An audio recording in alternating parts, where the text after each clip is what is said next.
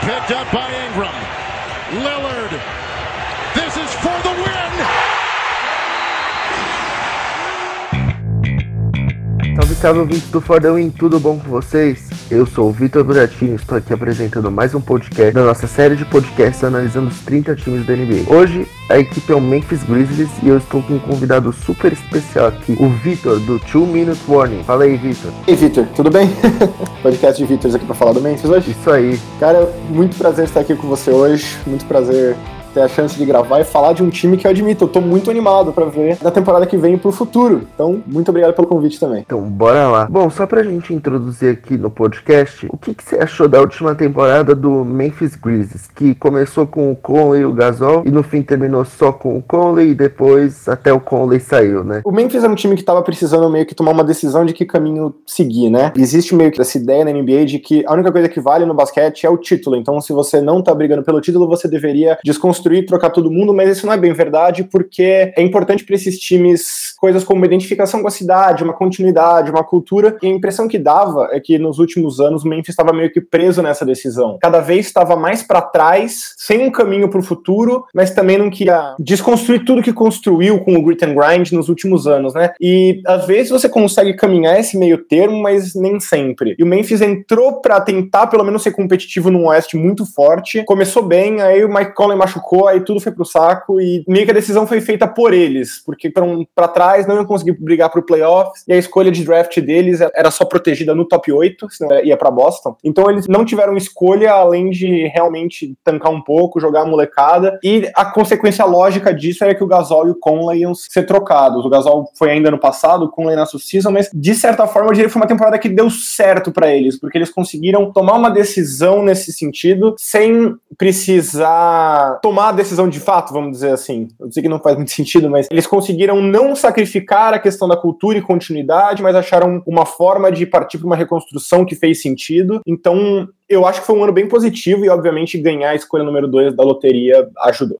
Isso aí, o futuro em Memphis é muito bonito, né? Porque agora esse elenco aí tá cheio de jovens, não é mesmo? Uhum. Jovens, assim, extremamente promissores, né? Acho que os três nomes principais que todo mundo vai lembrar vai ser o Jaren Jackson Jr., que foi, na minha opinião, o terceiro melhor calor do ano passado, quando esteve em quadra. Ele acaba machucando, acabaram colocando ele de fora para não forçar muito, mas é muito talentoso, chuta bem de fora, excelente defensor, atlético, troca a marcação. E agora com a escolha número dois desse draft, eles pegaram o Jamoran, que foi, eu acho que, um dos principais jogadores do college ano passado também, tirando o Zion. É um armador que é muito bom passador, muito atlético, enterra na cabeça de todo mundo. E, e é, basicamente são as duas posições, talvez, mais importantes para você achar jogadores para NBA moderna, né? Armador tem muita oferta, mas justamente por isso é importante você ter um cara muito acima da média e um pivô com as características de espaçar a quadra e trocar marcação, que nem o Jaren Jackson, também é crucial. Mas vale lembrar que não são os únicos jogadores jovens, né? Eles são os principais, é claro, mas não os únicos. Eu, pessoalmente, gosto muito do Brandon Clark, né? O alarmador que era de Gonzaga, eu tinha acho que número 6 ou número 7 no meu big board antes do draft, ele acabou caindo lá pro número 21, se eu não me engano. 21. E eu gosto muito dele. Eu tô muito ansioso para ver como ele vai jogar com o Jaren Jackson. E assim, só jogando alguns nomes, mas nomes que também estão em volta. Josh Jackson foi a escolha número 4 uns anos atrás. Não deu em nada, possivelmente não vai dar em nada, mas vai que. Tem o Grayson Allen, que veio na troca do Conley pra Utah. Tem o Bruno Caboclo, que acabou de ganhar pro Brasil o jogo contra a Grécia. Também mostrou muita evolução ano passado. Dylan Brooks foi uma boa escolha de draft. De Anthony Melton, que eles pegaram do Suns. Claro que nem todos esses caras vão vingar, mas como você tem muita oferta, você precisa que uns dois ou três vinguem para já conseguir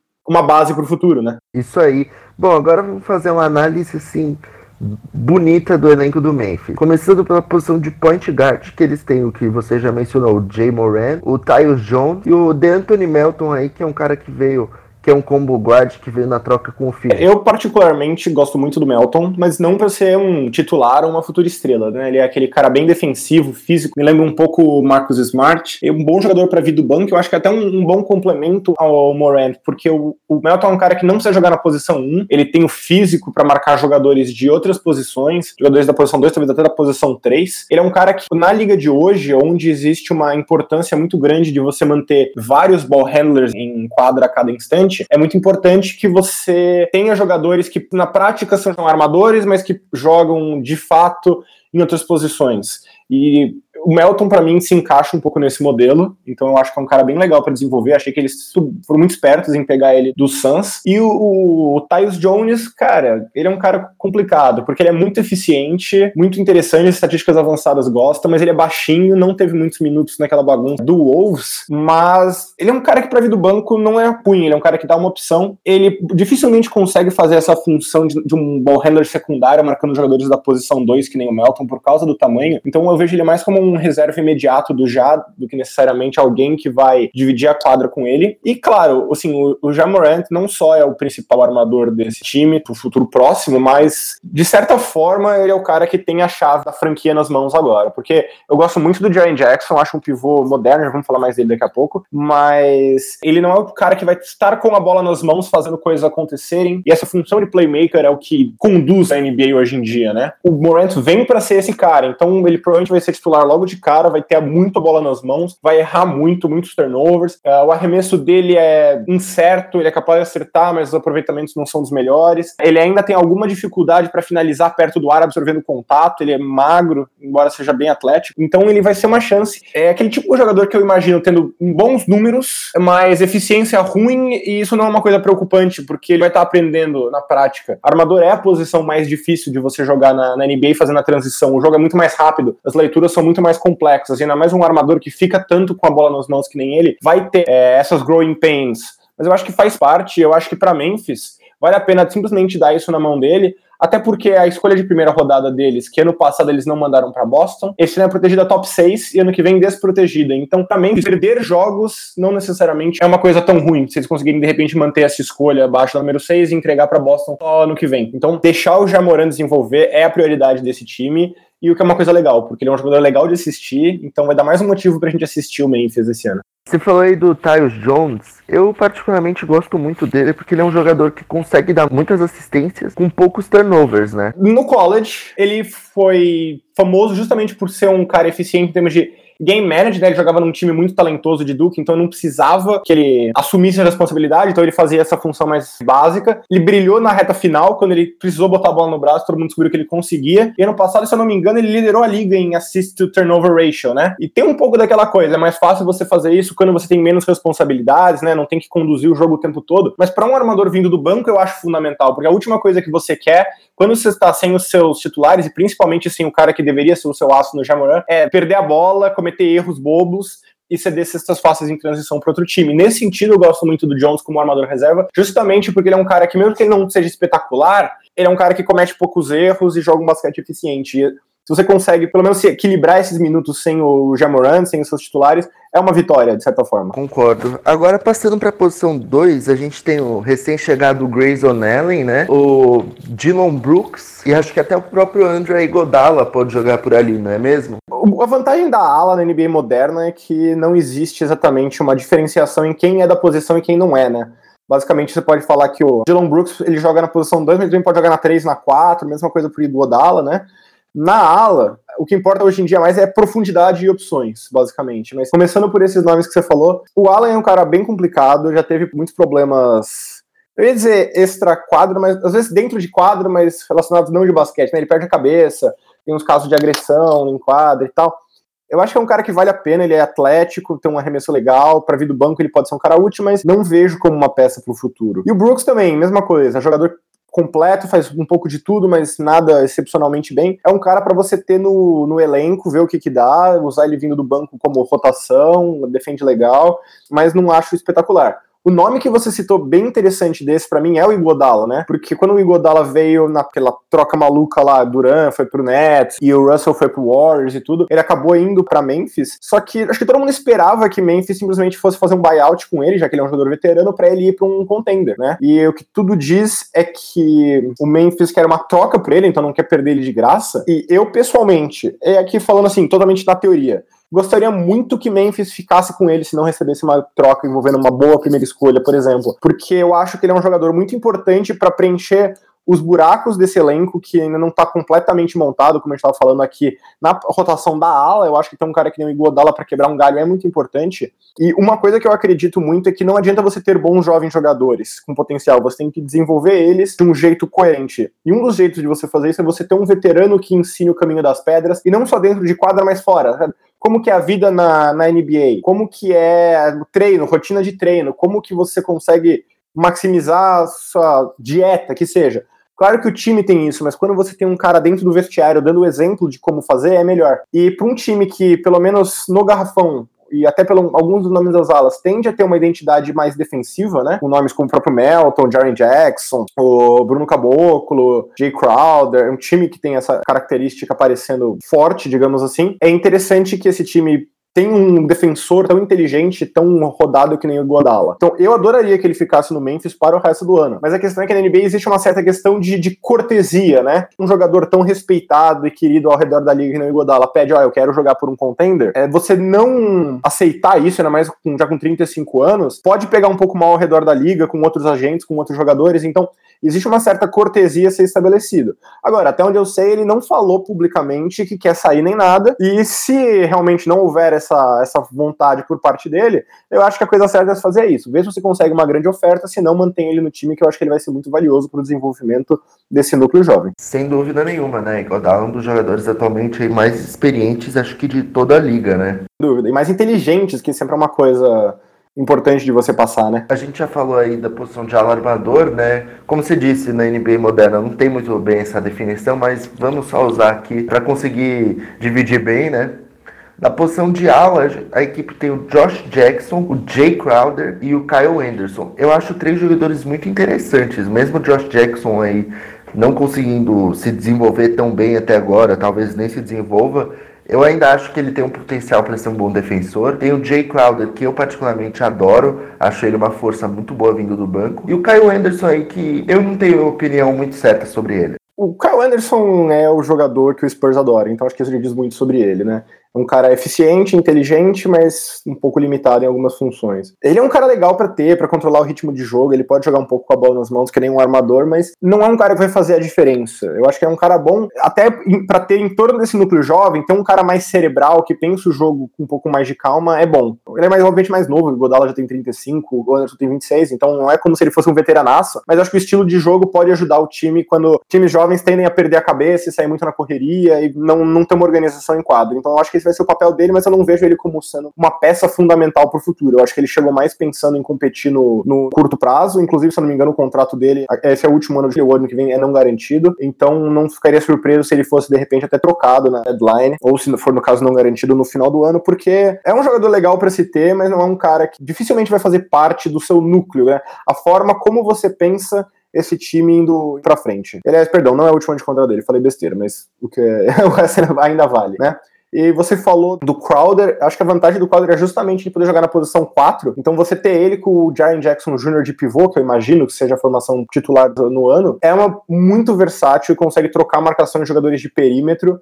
Então, é um jogador que traz características importantes, aquele famoso glue guy, aquele cara que faz as outras peças ao redor dele se encaixarem. Gosto dele, não vai fazer diferença, mas pelo menos é um cara que faz o seu papel, digamos assim. E é importante ter esses caras no elenco também. E quanto ao Josh Jackson, eu era muito fã dele antes do draft. Ele parecia para mim um mini Godala de certa forma, né? ele era bom defensor, ele bom passador, conseguia criar com a bola nas mãos. Não tinha um domínio de bola tão bom que nem o Iguodala, mas tinha aquelas características parecidas de pegar a bola em movimento e tomar boas decisões. E tudo isso foi basicamente pro saco na NBA. Tipo, nada disso traduziu. A defesa dele tem sido péssima, só más decisões. O arremesso não deu certo. Os hábitos dele fora de quadra parecem ser péssimos. Ele teve aí um. Não sei se ele tá, estava com um processo que ele teria intoxicado a filha sem querer com maconha, alguma coisa assim. Então, fiasco total. Eu acho que foi inteligente do Memphis pegar eles do Suns porque, assim, veio praticamente de graça.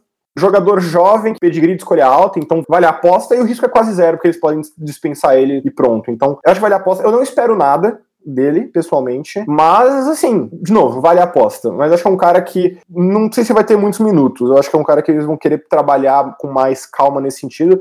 E até um dos motivos pelos quais eu queria que o Igodala ficasse no time é porque eu acho que é o mentor perfeito pro Josh Jackson. Se alguém consegue colocar o Josh Jackson na linha e tirar o melhor dele, esse cara é o Igodala. Mas acho que aí, de certa forma, eu vejo como uma das fraquezas do time. Ou jogadores complicados, que nem o Josh Jackson, ou jogadores mais role players, ok, mas nada demais que é o caso do, do Kyle Anderson e do, do, Crowder. Então acho que hoje em dia, ainda mais que, né, que o importante da NBA é você ter vários jogadores para trocar a marcação e jogar com várias formações nas alas, é importante você ter essa mentalidade de achar esses caras mais para frente. Mas também, de certa forma, repito o que eu falei antes. Você tem várias opções e você só precisa que uma ou duas deem certo para explodir, digamos assim. Então, nesse sentido, eles fizeram um bom trabalho acumulando talentos. Agora é, tem que desenvolver.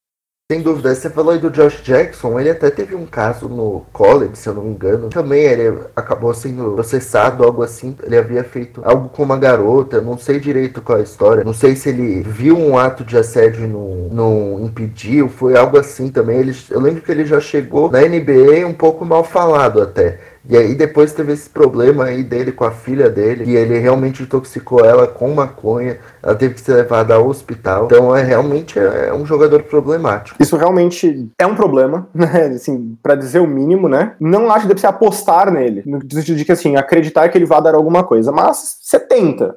Se der errado, você dispensa, perdeu nada por isso. Se der certo, talvez tenha conseguido um bom jogador numa posição crítica da, da NBA, né? É, como você disse, eles quase não abriram mão de nada. Eu não lembro direito qual foi os termos da troca. Eles mandaram o Javon Carter, que foi a segunda rodada, para mim, até, eu prefiro até o Melton a ele, que também veio junto na troca, e eles mandaram o Kyle Corver, e aí pegaram o contrato do Josh Jackson. E ganharam, acho que uma escolha de primeiro, não sei, uma de primeiro, duas de segunda, na troca também. Então, basicamente, o Suns foi uma decisão financeira para se livrar de alguns contratos que eles não queriam. Eles já fizeram buyout no Kyle Corver. O Suns aproveitou isso, que não tinha nada a ver com nada, para pegar esses jogadores, né? Pegou o Melton, pegou o Josh Jackson e algumas escolhinhas de draft. Então, é, é, o que o time nessa posição tem que se fazer. Conseguir o máximo possível de, de apostas, digamos assim. É, e conseguir uma aposta aí, como você disse, foi de graça, né? O Kyle Corver não seria usado, provavelmente Devon Carter seria ser, talvez o terceiro point guard dessa equipe, ou o Melton hoje cumpre essa função. E além disso, ganharam escolhas de segundo round. Eu acho que no fim o Grizzlies ganhou essa troca, né? Na hora que ela saiu, eu falei, mano, que troca horrível do Suns, né? Tipo, até economizando dinheiro à toa, digamos assim, porque você não vai a lugar nenhum de qualquer jeito esse ano mesmo, não precisa economizar tanto assim, tem outras formas de conseguir isso, e você consegue escolha de draft, e duas apostas jovens, que é exatamente o que o time que o Suns não deveria estar mandando embora, ainda mais por um cara que eles vão dispensar de qualquer jeito. Então, eles se aproveitaram, obviamente, do espelho da burrice do Suns e é, é o papel deles, né? O papel de uma diretoria inteligente é ficar ligado nessas oportunidades. Exatamente. Para a posição de ala pivô, agora a gente tem um cara aí que você falou muito bem, que é o JJJ. O próprio Brandon Clark, né, pode jogar nessa posição, assim como ele também pode até acho que ser usado como pivô em formações de small ball. E o nosso Bruno Caboclo, né?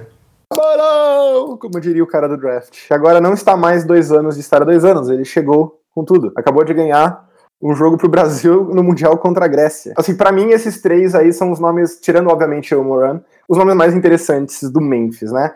Vou começar pelo Bruno Caboclo, porque ele tá fresco aqui na cabeça, aquele toco lindo que ele deu para salvar o Brasil. Ele era um cara que não parecia que ia dar em nada, ele tem talento, ele tem a capacidade, dimensões, capacidade física. Na D-League ele oscilava bastante, mas não parecia ser um cara que os times tinham em alta conta. Daí ele foi para Memphis e de repente ele começou a jogar muito bem, teve ótimos jogos, a defesa melhorou muito, as bolas de três caíram. Então foi um pouco chocante ver essa evolução toda e fica um pouco aquele pé atrás, porque a gente sabe que isso coincidiu com aquele momento que os times começam a tancar alguns, os times de playoff já começam a poupar os titulares, a NBA não tá jogando com a mesma força, que seria aqueles últimos 20, 30 jogos da temporada. Então, vale ficar com o pé atrás, porque não é a mesma coisa do que fazer isso por um time competitivo ou por um time que está enfrentando a melhor competição. Mas, por outro lado, se você não vai ser bom, você não consegue fazer nem nessas situações. Então, ele foi lá, aproveitou a chance e saiu por cima, digamos assim. Aproveitou bem, jogou bem e tinha confiança do técnico. O que me preocupa em relação a ele agora não é nem ele, é que mudou o técnico, né? Ano passado foi o JP Birkenstaff, que foi o cara que apostou nele, e agora eles contrataram o Taylor Jenkins, então essas trocas são sempre complicadas para jogadores que estão surgindo, porque era muito claro que o Caboclo tinha a confiança do Birkenstaff, era bem claro que era um cara que o Birkenstaff apostava, sabia como usar, etc. Mas ao mesmo tempo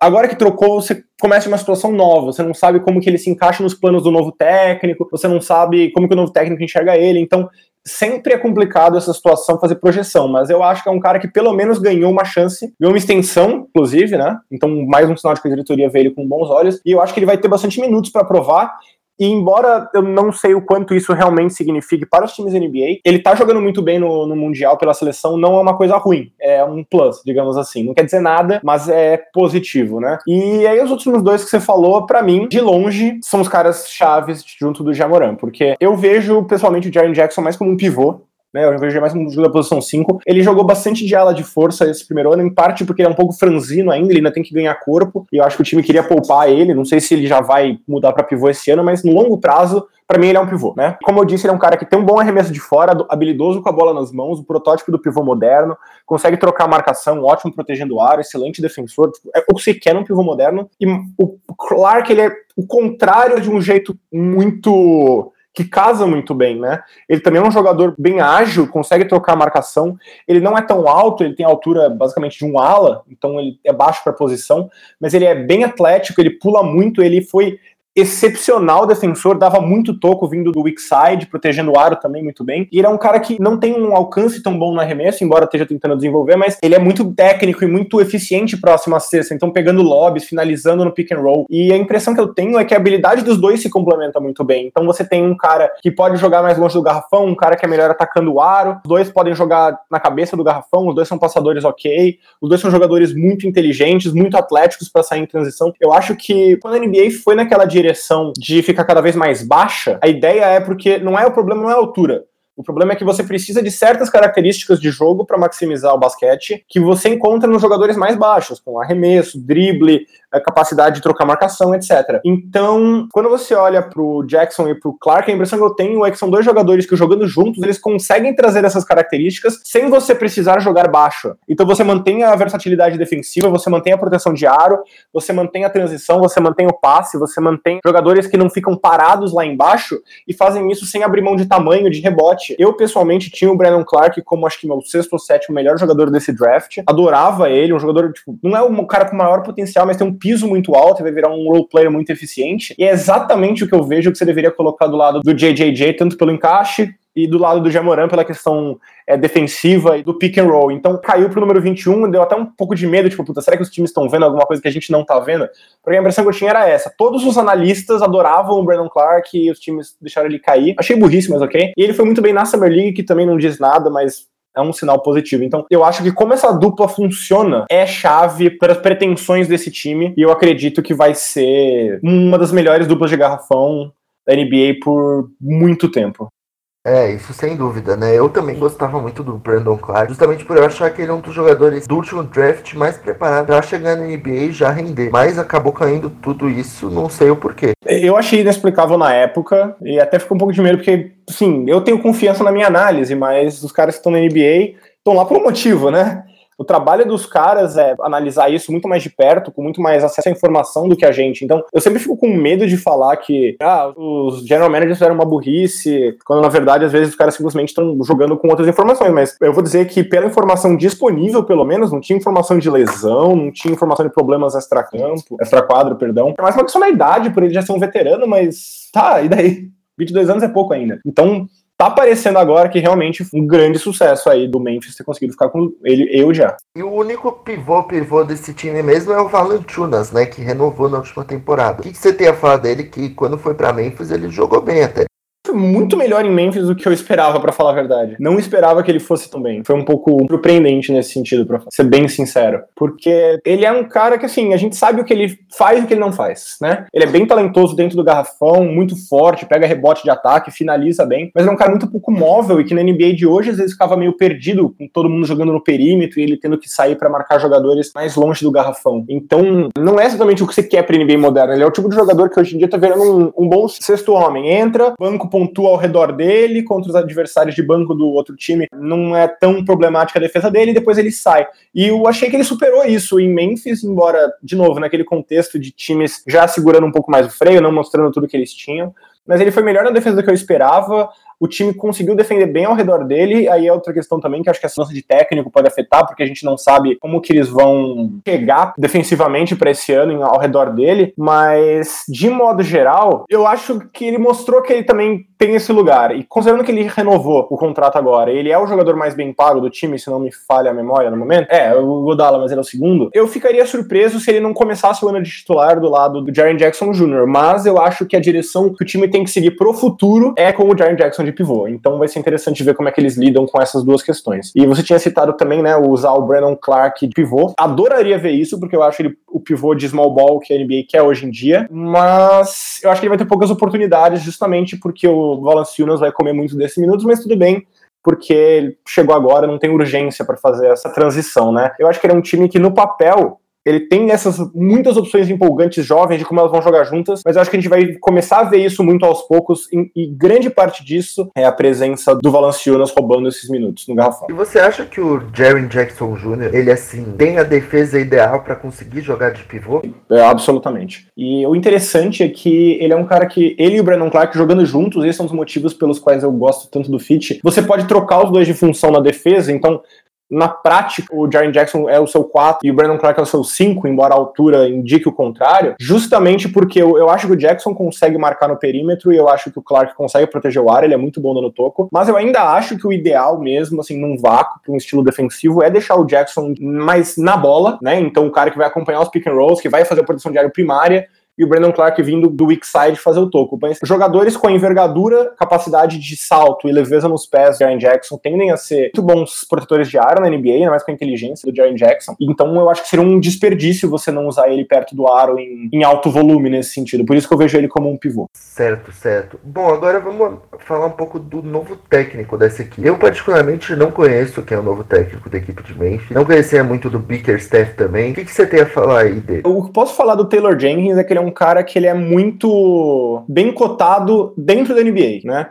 E isso é uma coisa que os times têm buscado fazer mais. De uma época, uns anos atrás, onde os times eles estavam procurando por respostas já conhecidas para técnico, mesmo que a resposta não fosse a melhor. Então, ao invés de você tentar um técnico novo, que tivesse mais potencial, mas fosse um desconhecido, os times preferiam ir atrás de um técnico já conhecido, já consagrado, mesmo que ele fosse consagrado como um cara mediano. E essa tendência tem se invertendo nos últimos tempos, eu acho que isso levou, entre outras coisas, a um aumento considerável do nível dos técnicos da NBA, porque agora aqueles caras que são assistentes de alto nível, que estão estudando o jogo de um jeito diferente, estão chegando na NBA com uma cabeça mais moderna, a gente tá vendo eles ganhando espaço e a gente tá vendo bons resultados aparecerem. Então, é uma troca interessante do Birkenstaff, porque o Birkenstaff é meio que oposto oposto. Ele é o cara tradicional, o cara você já conhece, e é um cara mais famoso pela defesa e por ser um cara bem velha guarda, durão e tal, mas um ataque muito sem imaginação, sem princípios muito modernos, baseado ainda num basquete que já tá ficando um pouco ultrapassado. E o Taylor Jenkins é meio que o contrário, né? Ele era um assistente do Budenholzer,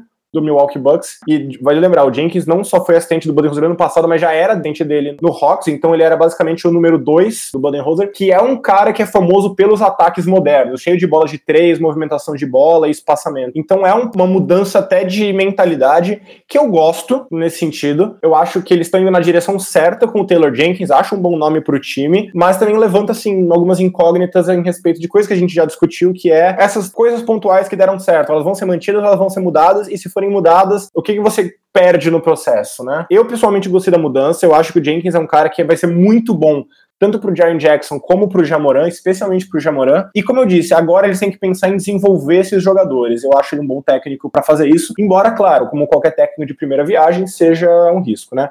Mas o cara tem pedigree. Cara era do Spurs, né? Ele foi técnico do Austin Toros, que é a afiliada de liga do Spurs, e que eles usam muito como laboratório para o time principal. É um time que tem uma conexão muito direta com a questão do Popovich. Lembrando que o Budenholzer também veio de lá. Depois foi técnico do Bud, então ele esteve em boas situações e situações que você quer se espelhar. Então eu vejo com bons olhos a troca. Ok, então agora vamos só fazer aqui um bate-bola rápido aqui. Quem é o jogador de Memphis que vai ser a grande estrela da temporada, na sua opinião? Vai ser o Jamoran, né? O cara que vai ficar com a bola nas mãos. Ele é o cara que vai ter a chance de fazer essas coisas acontecerem acontecerem. E querendo ou não, ele já vai entrar com todas as atenções voltadas para ele. Então, ele vai ter a chance de brilhar e ser o destaque por bem ou por mal. Como eu disse, eu acho que ele vai ter momentos bem difíceis, mas também acho que ele é o, o, o cara com o maior teto desse elenco. Uma, uma baita escolha, um jogador muito, muito bem cotado por quase todo mundo que avalia jogadores hoje em dia. E é isso. Eu acho que é, é esperar para ver o que ele vai conseguir trazer logo de cara e lapidar na direção que você quer. Quem é o jogador que, na sua opinião, vai decepcionar? Que a gente vai ter uma expectativa e ele não vai cumprir?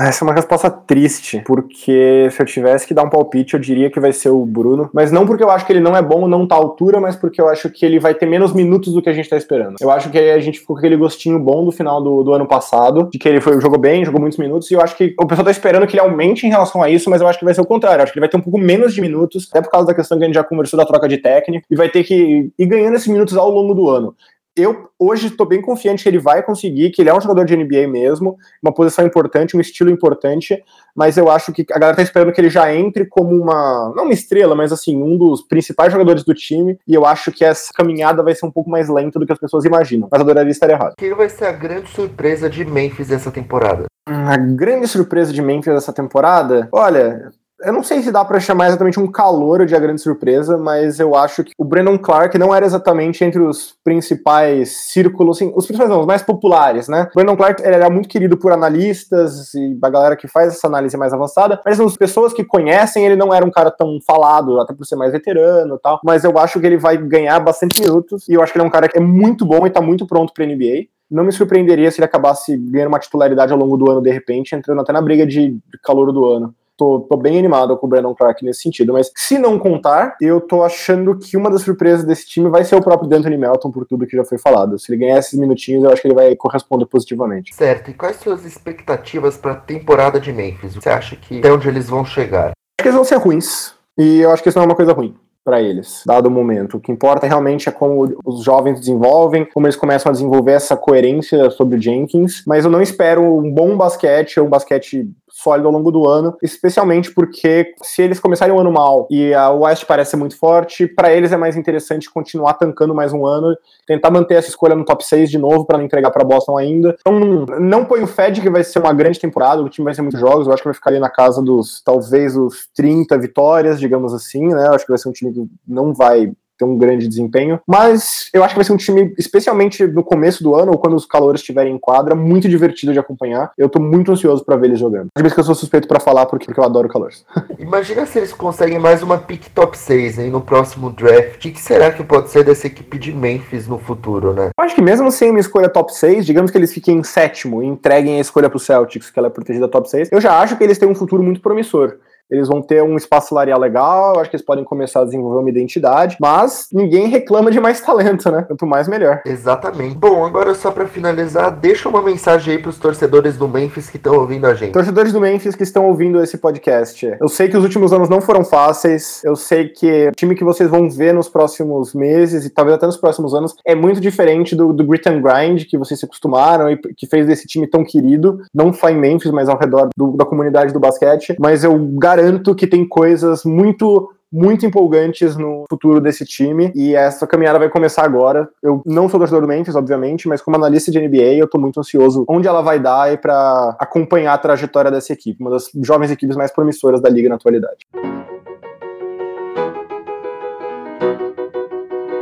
Certo, muito obrigado, Vitor, por participar desse podcast. Acho que a sua análise da equipe do Memphis foi sensacional mesmo. Eu vou querer você de volta nesse podcast aqui no futuro, quando a temporada começar, pra gente conversar bastante aí sobre a NBA. Foi um prazer ter você aqui, viu? Eu que agradeço pelo convite também, cara. Legal demais estar aqui, adoro discutir basquete, ainda mais um time que eu tô tão animado que nem esse, esse Grizzlies. Obrigado mesmo pelo convite e pode deixar que é só você ligar o bate-sinal que eu volto. Beleza, então. Muito obrigado ao Vitor do Two Minute Warning. Sigam ele lá no Twitter. Qual é a arroba? É arroba TM Warning ou se vocês preferirem História do Basquete, tem o meu podcast de basquete também, que é Na Era do Garrafão, e tá no Twitter como arroba Na Era do Garrafão. Só procurar lá Tô sempre falando groselha por lá e interagindo com o pessoal. Isso aí, pessoal. Sigam ele, ouçam o podcast na Era do Garrafão, que vale muito a pena, dele e do Renan Ronk. E é isso aí, pessoal. Eu sou o Vitor Bratini, estive aqui apresentando mais um podcast e até a próxima. Valeu, tchau, tchau.